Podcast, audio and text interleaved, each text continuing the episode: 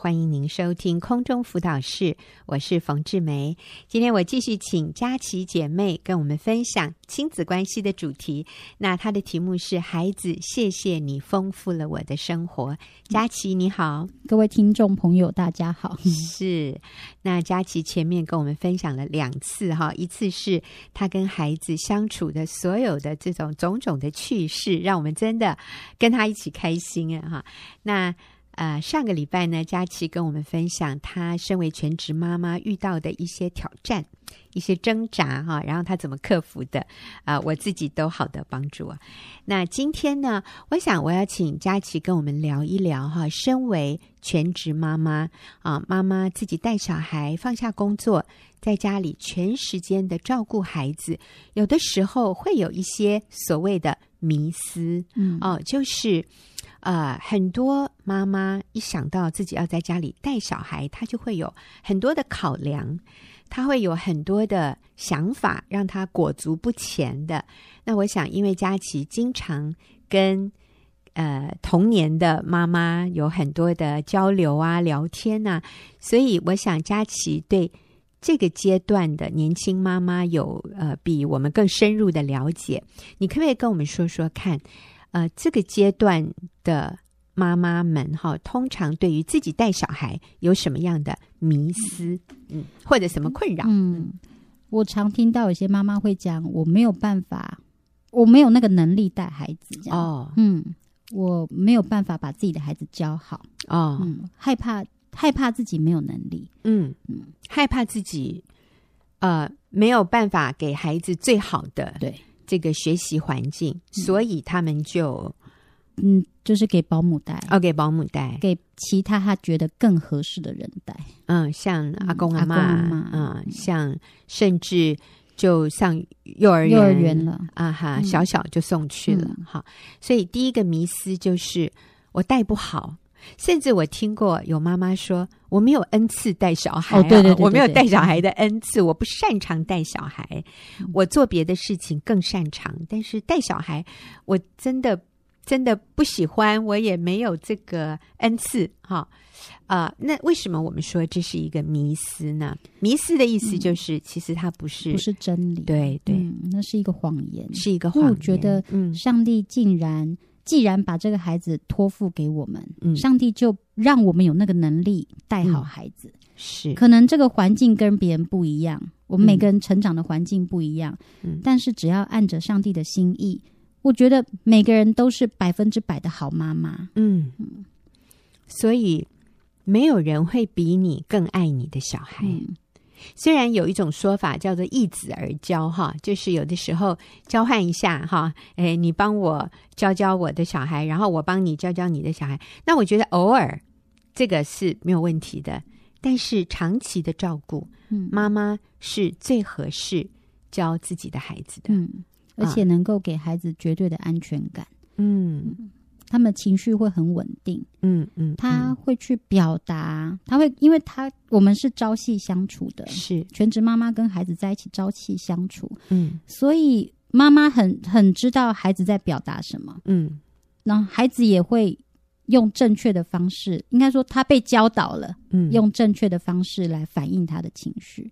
嗯嗯，所以妈妈会比其他人更留意自己小孩的一些行为上的偏差，对，或者一些心理状态。哈、嗯，呃，像有的时候孩子的一个眼神，你都知道。我我记得我的孩子小的时候，我带他们去那个传统市场，那呃有卖那个绿豆的那个摊子，哈，就是那种杂货店卖绿豆的。然后我的小孩很好奇。就伸手去摸一摸那个绿豆，然后这个时候那个老板娘就突然说：“哎，小朋友，手不可以伸进去乱摸这样子。”然后这时候我就想，完了，嗯、就是哦，我的孩子是很敏感的，我觉得惨了，他一定很受伤啊，这个。果然啊，他那时候就把手伸回来，然后他就整个人就转过脸来，然后就就抱着我的腿就开始哭了。然后旁边人旁边的人就说：“哦，怎么样？讲一句都不行啊！哇，那这个 更是更严重。”那其实我因为我非常了解我的孩子，所以他会有这样的反应，我是完全能够啊、呃、同理，完全接纳，完全了解。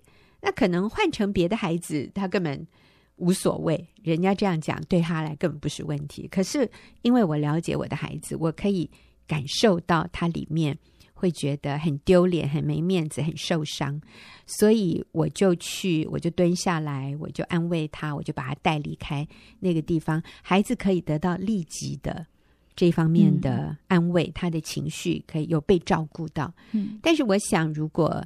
是在幼稚园里面发生这样的事，然 后老师哪会注意你这些啊？嗯、那个孩子受伤，可是他那个情绪就没有办法得到这样的一种疏解或者安慰，嗯、那其实就是会留一些，哼，你说痕迹在内心啊。所以其实妈妈自己带孩子是最合适的。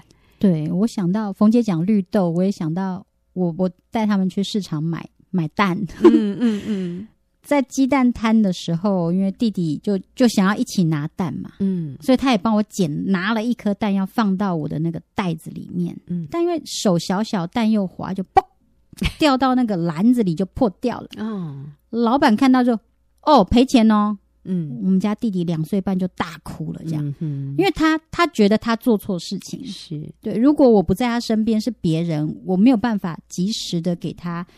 哦，我认识他，我知道他这个反应是他觉得他、嗯、他做错事了，他很害怕。对，那事实上，老板对他，他有他的他的他讲话的方式嘛，嗯哼嗯，所以我能够及在当下给孩子最好的帮助，我觉得。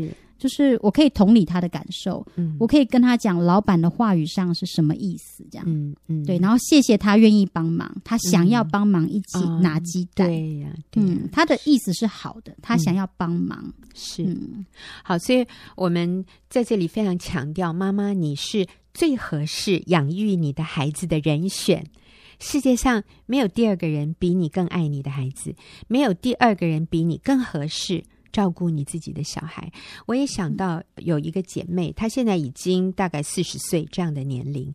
她说，从小她是阿嬷带大的，呃，她妈妈就直接把她交给阿嬷带，就是外婆了哈、那外婆也把她带得很好。她小小的时候身体很不好，可是因为爱外婆很爱她，很用心，所以她的身体也健康了。呃，后来读书啊，什么都非常顺利，所以你要说这个外婆是最成功的外婆，对不对？然后人都会说，这个妈妈把她的孩子交给阿妈带，是做对了决定了，不然这小孩子搞不好都活不到这么大啊！我是说，从外表看是这样，嗯、可是让我非常惊讶的却是，这个姐妹到了成年以后，她心里对她的母亲有非常多的苦毒。嗯，他也自己知道，他非常努力的想要解决这个问题，就是他不知道为什么他对他的母亲就有非常多的怒气。呃，那当然他跟妈妈是不亲的，因为从小一直到他青少年都是阿嬷带的，所以，呃，他面对妈妈的时候是感觉很疏离，可是他并不喜欢这样的一个疏离感，他多么盼望是。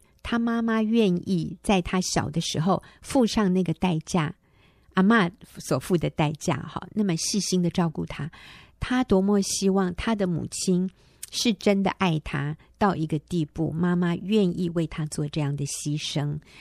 呃，虽然他很感谢阿嬷，可是他的里面对妈妈是有敌意的，是有呃不满的，是有怒气的，嗯。那他很努力的在面对自己的这一个问题。那当我们呃深入的谈的时候，其实他里面最想得到的一个答案就是：妈妈，我想知道你是真的爱我的，爱我到一个地步，你是愿意牺牲或者放下你自己的方便、你的喜好，然后来照顾我。你知道，孩子好像需要这样的一个过程，来让他确认。我真的是有价值到一个地步，妈妈，你愿意为我牺牲？嗯、妈妈，你愿意为我放下你的工作，你赚钱的机会，因为你看我比赚钱更重要，你看我比你的朋友、比你的成就更重要。呃，孩子好像需要这样的一个确据，嗯、所以就算你身边的人好像很厉害，好像可以把你的孩子似乎带得更好，但是那个没有办法填满孩子心里面对那个安全感、价值感的那个需要的满足。所以我们说，上帝把这个孩子赐给妈妈，是因为上帝在亿万人当中就选中了妈妈，你是最合适照顾这个孩子的人。嗯、所以我们不要轻看自己的这个尊贵的位分。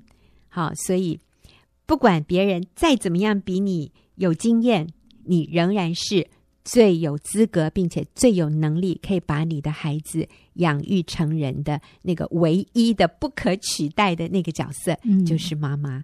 那刚才我们是对妈妈讲哈，说妈妈自己带小孩有很多迷思哈，呃，所以有的时候我们会把孩子啊给阿妈啊，给其他的人。不过佳琪啊，其实从小你也是阿妈带的，嗯啊、呃，所以对这个你跟你妈妈之间的相处，其实你也有可以分享的，就是帮助那个呃做儿女的这个角色。嗯、如果你从小不是妈妈亲自带的，那我们也不要说。你就理所当然可以对妈妈有苦读啊，有有怒气。嗯、呃，我我相信在耶稣基督里，这些耶稣的爱都是可以填满的。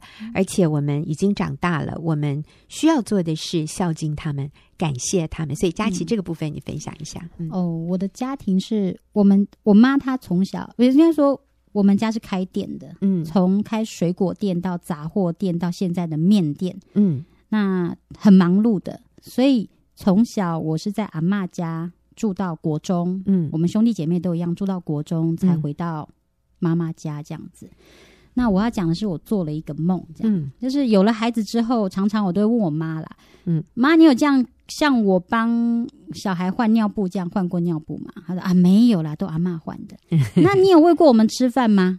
没有啦，都阿妈喂的。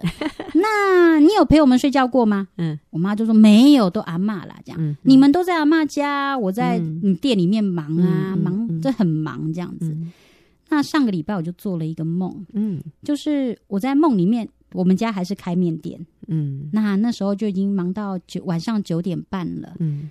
那很特别，梦里面我有一个小妹妹，嗯，就跟我们家的小孩一样大，嗯，才两岁，嗯，我们家这小妹妹两岁，嗯，所以呢，大家都忙完了，都很累了，嗯，我就随口在梦里面了哈，我就跟我妈讲一句，妈，我带妹妹去洗澡哦，嗯，没想到我妈妈那时候，嗯，她反应好大。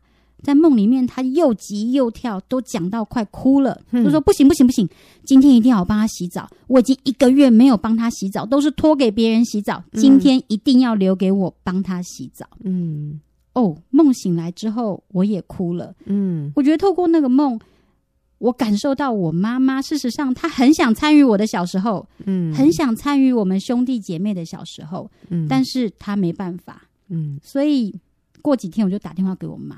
嗯，就跟我妈讲说，我做这个梦，嗯、然后梦里面你多么的急，嗯，哭，然后再讲到都哭了，说你要帮妹妹洗澡，这样，嗯嗯嗯、那我，就跟我妈妈说，谢谢你这样，嗯、谢谢你这么爱我们啊。对，虽然你常常说啊，都是阿妈带啦，都是阿妈教啦，这样，嗯嗯嗯、但是我知道你很爱我们，啊、谢谢你。是。因为我相信你妈妈对你们也是有一些亏欠感，哈，她也有一些遗憾。他一定想说，如果人生可以再来一遍，我不要那么忙着赚钱，我要多一点时间照顾我的孩子。那当然没有办法回到过去啊、呃，所以如果你已经是成年的子女，我想你仍然可以像佳琪这样去了解啊、呃、父母的不容易，尤其在那个年代啊、哦，没有人在教什么孩子要怎么带的啊、哦，那个时候都是一切以赚钱为第一优先哈。嗯呃，那时候也真的，人的生活是比现在辛苦很多。那我们刚刚讲到，妈妈自己带小孩，第一个迷思就是我带不好啦，交给别人带比较好。嗯、第二个迷思哈，我认为就是啊，钱不够用啊。嗯、好，那佳琪，你对于这一这一个想法哈，那这样的一种想法，你有什么观点？嗯，我觉得钱不够用，钱够不够用，是你有很多想要，嗯，还是需要？嗯嗯。一百块可以吃饭，嗯，也可以，可以吃得饱，也可以吃不饱，这样。哎、嗯，那都在于个人的价值、用钱的态度。嗯嗯，我我们家小孩接收了很多二手衣、二手玩具。嗯，嗯然后事实上，小孩真的吃饭也不会，他不需要吃的山珍海味，没错，他只要有青菜、有营养、有肉，这样就好了。嗯，我不认为。钱不够用，我觉得那是一个谎言。钱不够用，嗯、一定要有双份的薪水才能够满足家里的需要。嗯，我举个例，就是我们家有一桶玩具，嗯，那是我先生在老大六个月的时候买给他的第一个玩具，嗯，一桶木头的积木，是，嗯，那从老大六个月，他那时候拿积木来啃、嗯、来玩，到现在他五岁了，嗯，那桶积木我们还继续在玩。嗯，而且现在玩法不一样了。嗯，以前他是叠叠乐，嗯，然后现在是哥哥开着小火车弄车厢载积木给弟弟盖房子。嗯，就那桶积木可以从零岁玩到五岁，现在继续在玩。嗯，所以钱不够用真的是一个迷思。嗯，嗯，想要过什么生活，我们心里面最知道，那是想要还是需要？还有，你知道现在少子化，你知道代表什么吗？很多东西，很多人家里的东西，孩子到了某一个年龄就没有下面的弟弟妹妹在承接了，所以其实有很多你可以承接别人二手的机会，嗯、是看你愿不愿意。啊、呃，有的人会觉得不要，我的孩子要有的一定都要是最新的，没有用过的，呃，最新的玩具，最时尚的，那当然一份薪水不够，好，呃。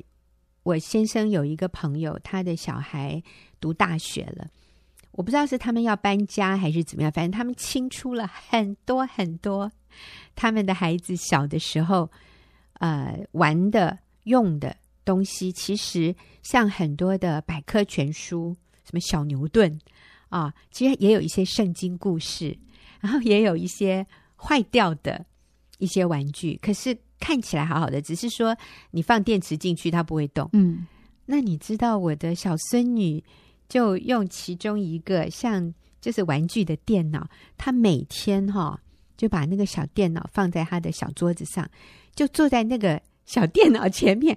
用手指这样子一直打，那他就他爸爸问他说：“你在做什么？”他说：“我在上班。” 哇，他就在打电脑，在发发信哦哦，每天非常认真在那边办公哦，上班。他很乐在其中。那个电脑不需要是好的，我说那个玩具不需要是好的，它就是一个样子啊。那我的儿子就帮他女儿做了那个纸板的。一个台子啊，一个小桌子啊，还有什么？他玩的不亦乐乎。我发现这个都不需要钱呢，所以真的是看你认为够用的定义是什么。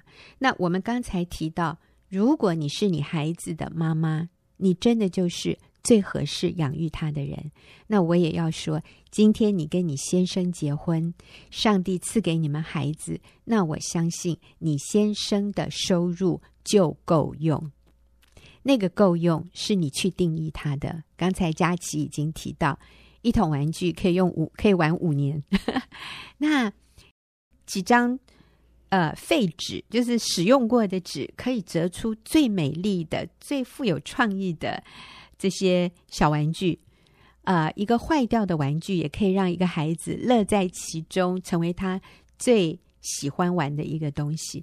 所以，我刚刚讲的这些都是不要钱的。嗯、还有，啊、呃，他们喜欢听的圣经故事，我发现那根本就是二十年前的书，那圣经故事不会改变的。嗯、为什么一定要买新的？哦，还要最炫的？没有，那个就是很简单的黑白的漫画，圣经漫画。那都是不要钱的，所以我想，如果我们是有教会生活，在教会里面，其实有很多这样的资源，二手的哈。那当然，孩子，我问你，佳琪，你的小孩有上幼稚园吗？没有，没有。他有学什么才艺吗？没有，没有。他有去学什么英文、什么珠心算吗？没有。哦，你这个失职的妈妈，其实不需要哎。为什么你没有让你的孩子去学这些？嗯，在生活里面的互动，他就学习到很多。上传统市场、嗯、菜市场，嗯，他就学习到哦，这是什么菜？什么菜？什么菜？什么鱼？对，然后去图书馆借书，他现在会看条码、编码啊，哦，他会知道 J 这一个，而就是那些编码的意义是什么啊？因为就在日常生活里面去学习，对，对，然后他跟他爸爸，对啊，他他跟他爸爸还有弟兄小组，我觉得很好笑。礼拜五晚上十分钟，三个男生的弟兄小组时间，就是纯聊天这样。对对对。那他就觉得那是他跟他爸爸弟兄小组时间，妈妈你要坐在旁边沙发区这样。那都在生活上学习。嗯，所以这些都不要钱，我们要强调是就不要钱。所以我真的要说，各位妈妈，你先生赚多少你就用多少，是够用的。那当一个妈妈愿意这样啊。呃把她的生命时间投注在家庭里面，并且对先生的收入感到满意，满意。我觉得这个男人突然他就觉得他的肩膀要硬一点了，他就突然觉得哇，他身负大重任哈，他会更有责任感，他会更有动力去挑起。这个一家的生计的这样的一个责任，我相信上帝也会祝福他，也会祝福你们全家。但是如果我们要跟别人竞争啊，要跟别人比，那是永远都不够。嗯，所以太好了，谢谢佳琪啊，呃，这几个礼拜跟我们分享，孩子，谢谢你丰富了我的生活。我想孩子不仅丰富我们的生活，孩子也帮助我们成长，嗯，让我们成为更成熟、更宽广啊。呃更稳定，然后更在主里面有基督身量的成熟的上帝，可以托付给我们重任的人。嗯，谢谢佳琪，也谢谢听众朋友的收听。我们等一下就要进入问题解答的时间。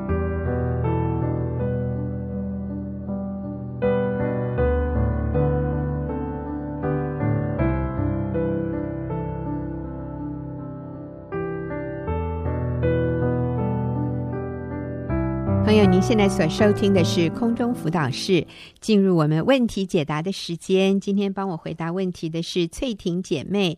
那翠婷是学院妇女事工的小组长，非常有经验啊，尤其在呃辅导姐妹这个部分。翠婷你好，冯姐你好，听众朋友大家好，是好。那我来念一下哈，今天是一个。啊、姐妹写信进来，她问，她说：“我先生很专制，想怎么做就怎么做。他做决定从来不问我的意见，不和我讨论，只要求我和孩子要配合他。若我给意见，通常都被他否决，还责备我不敬重顺服。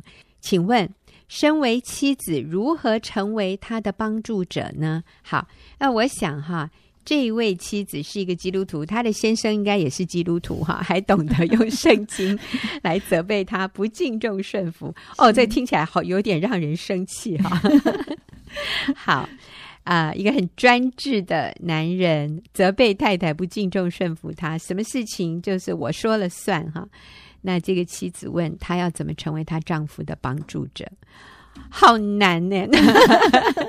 好，这一题有经验的辅导，你会怎么帮助他？嗯，这个姐妹问的问题真的是一个好问题。哎，我相信有很多姐妹都很想要成为一个好的帮助者。嗯，但是怎么样成为他的帮助，真的是妻子很重要的学习。是，那许多妻子都是想说，我要帮助我先生补他的不足。嗯，可是先生呢，却。感觉说太太是在挑他的毛病，嗯，对他不满意，嗯，所以夫妻之间要沟通，常常会感到非常的困难，嗯。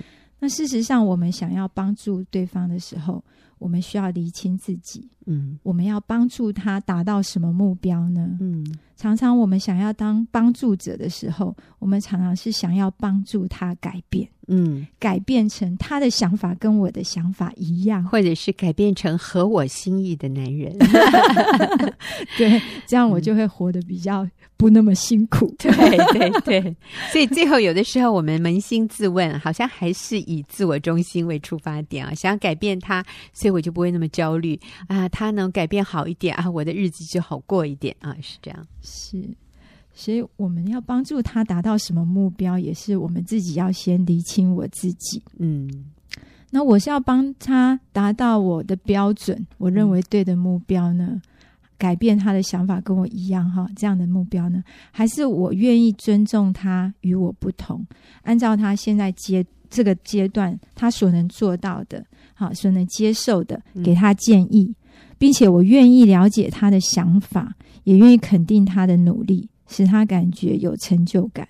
那这呃，我们虽然是帮助者哈。但其实我们也不是完美的。嗯，假如我们用我们自己的标准来看的话，嗯，其实好像无形之中，我们我们取代了上帝的角色，嗯，好像他必须要按照我的标准来改变。嗯，啊，那我们帮助他达到我们内心里面那个完美。嗯，啊，那对他来说，他会觉得他消失了，他也没有办法，呃，就是当他自己。其实哈，我看这对夫妻，他们。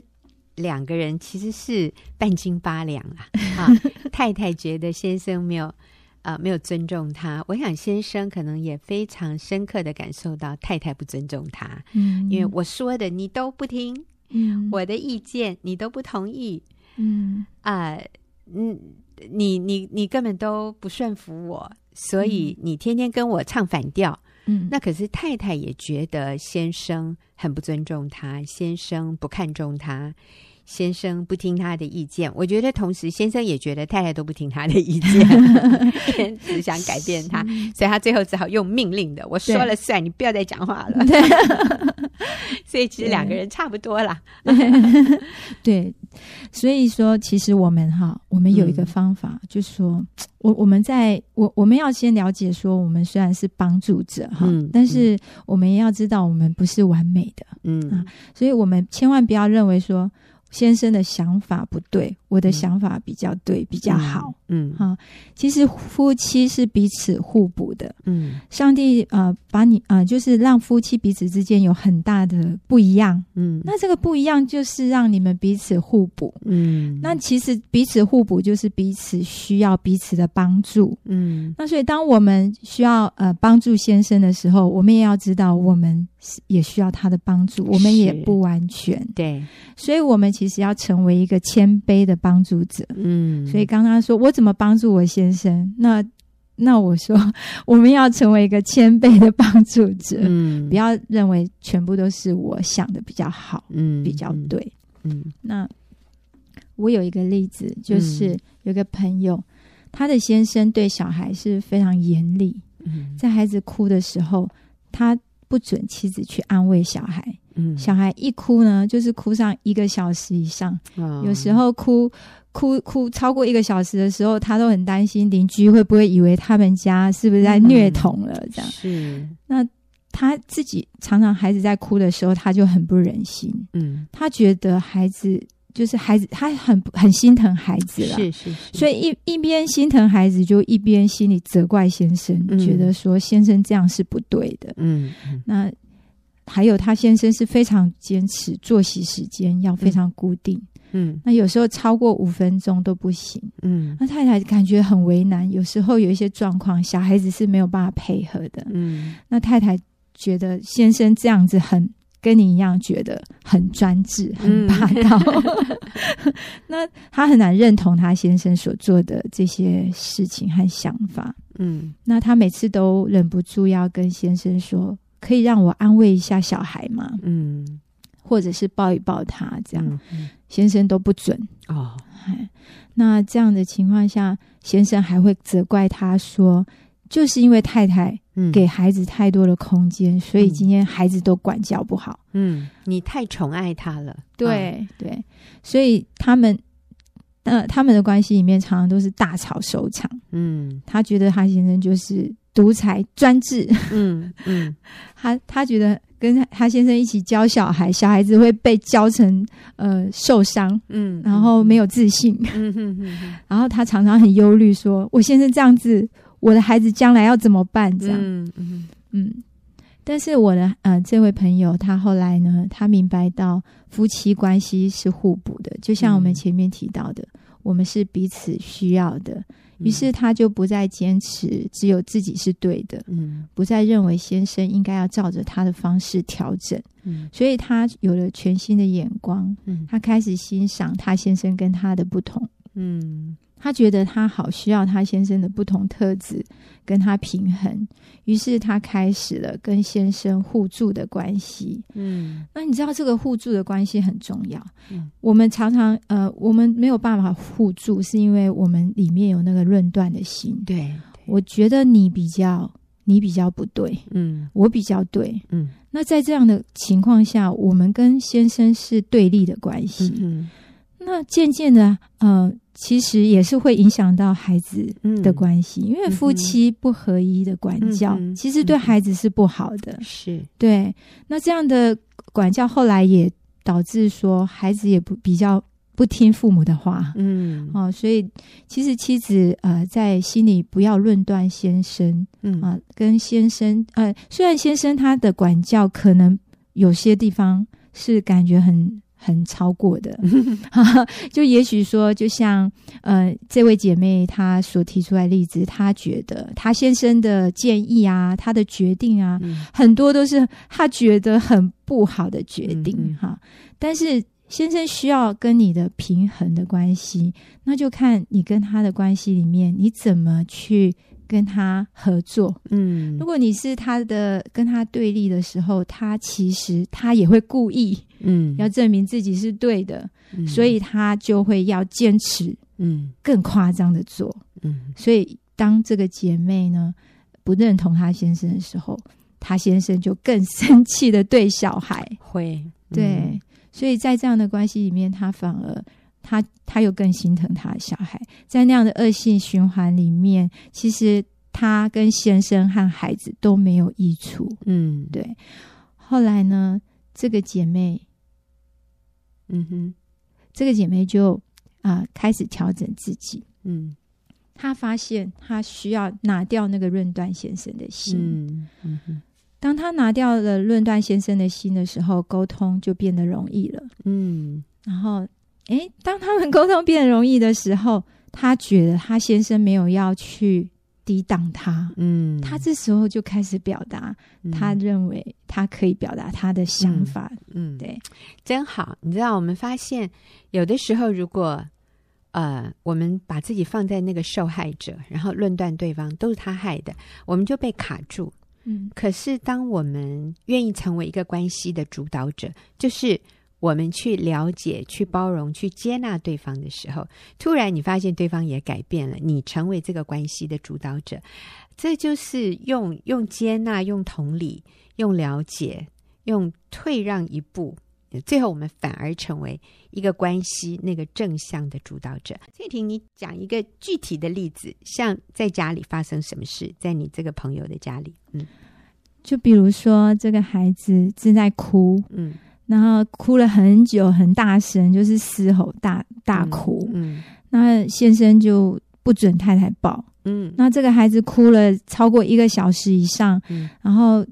哭的都快断气了，感觉。那太太就觉得说，在这样的情况下，应该要去了解一下他到底发生，他他到底为什么要哭。嗯，那先生就是坚持说，一定要哭，让他自己哭到他停。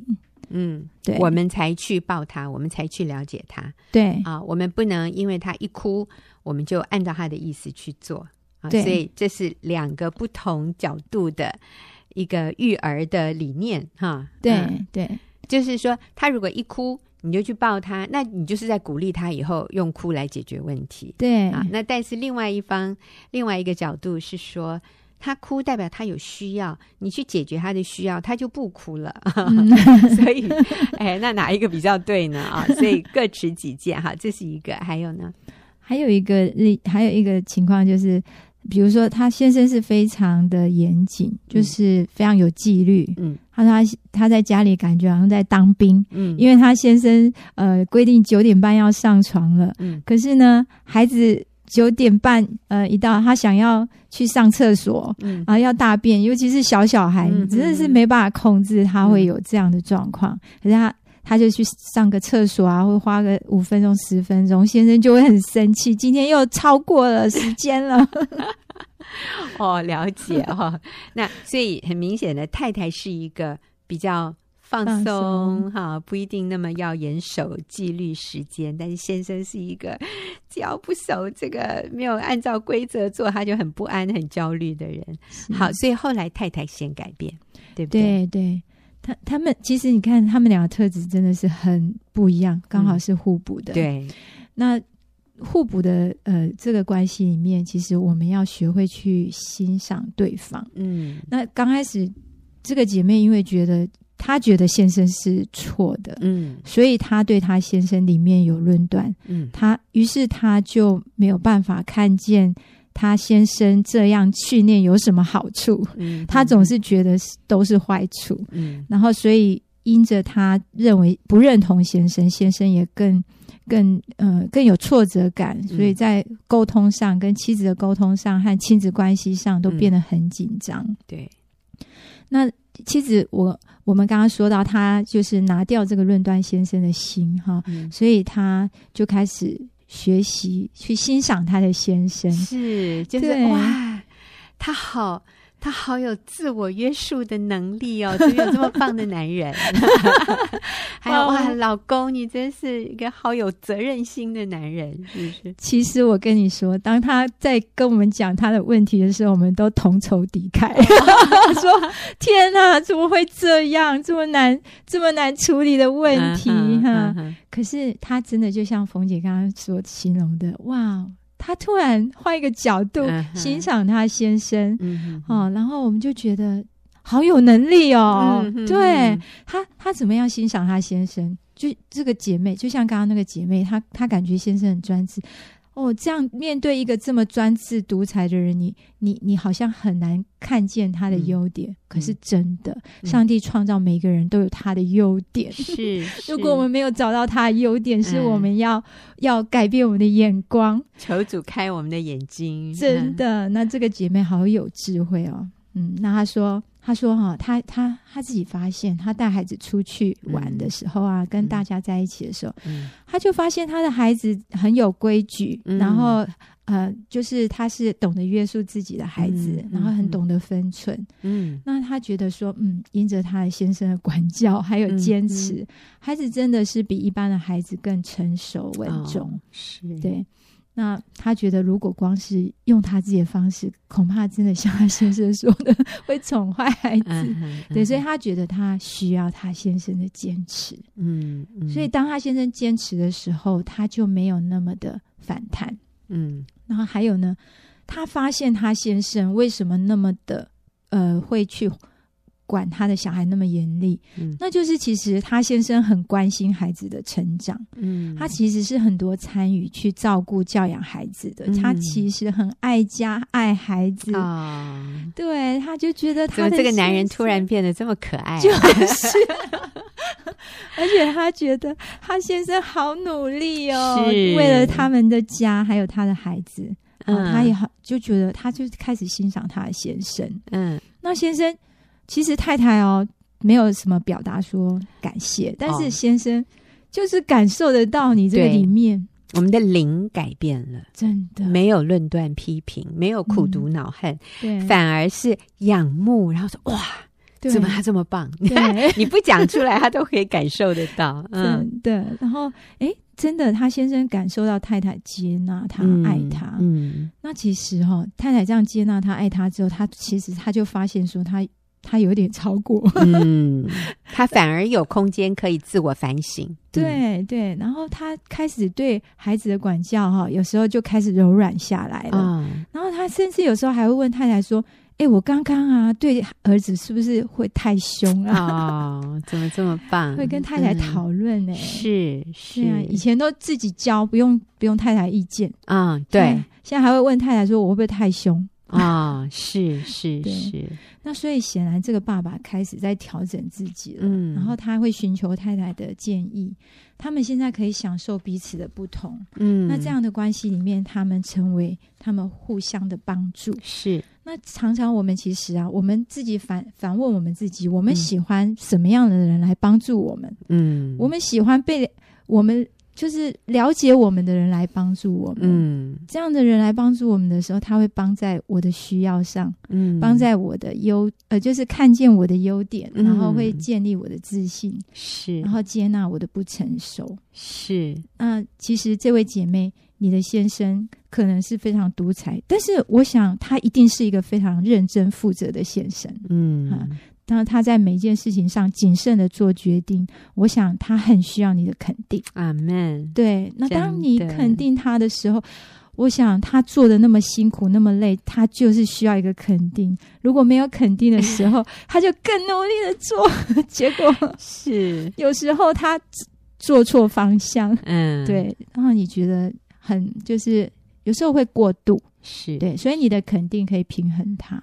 对，那我们做这样的帮助者，嗯，我们改变一下，试试看，是。我们换个角度来做帮助者。哎，真的，我那天跟一个姐妹在聊天，那那这姐妹很有爱心，她送我一些那个鸡精，这样子。滴鸡精，然后我就说哇，这个滴鸡精啊，这个喝下去真是滋润，滋润我全身哈。然后我就说，来姐妹，你今天回家，我给你一个功课，你就跟你先生说，老公，你就是我的滴鸡精。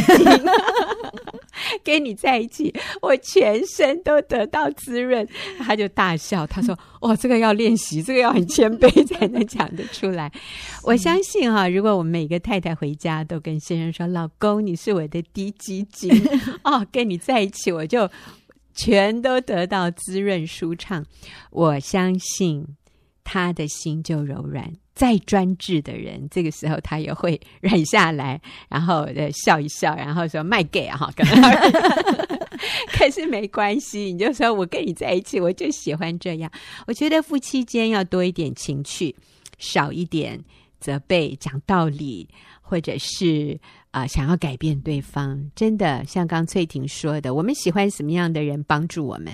就是那个了解我，然后欣赏我的人，然后啊、对我没有很多意见的，就看到我都很满意的人，把我当成他的低基金的人。我相信他如果要帮助我什么，我是很乐意接受的。好，非常谢谢翠婷，也谢谢听众朋友的收听。